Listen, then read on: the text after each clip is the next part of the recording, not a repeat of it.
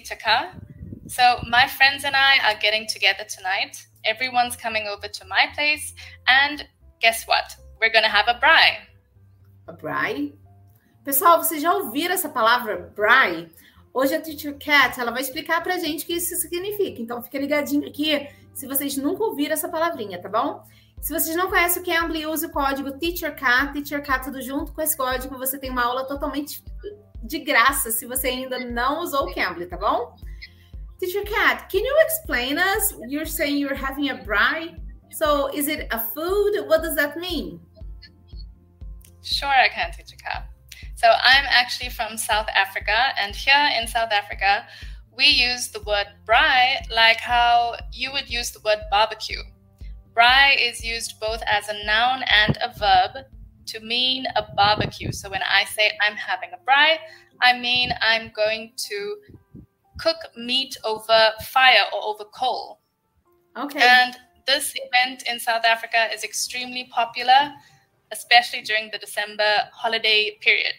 Oh, in Brazil, we also love braais. So we always get together and have braais all the time. We love braai.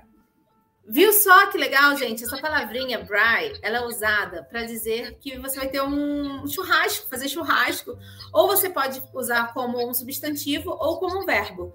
Então você pode usar o braai tanto como verbo ou substantivo, tá bom? Agora eu vou perguntar para ela como a gente usa isso.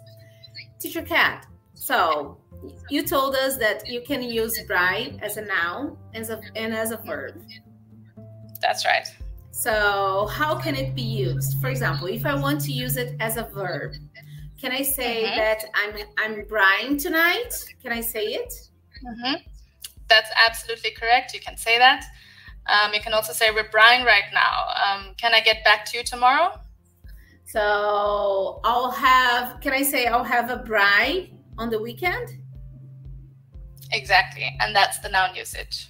So Right now, I've been using this line quite often. Let's have a braai. It's December. We all need to get together and have a braai. So, as I told you, Teacher Ka, I'm from South Africa, and actually, in this country, there are many official languages, 11 um, to be exact.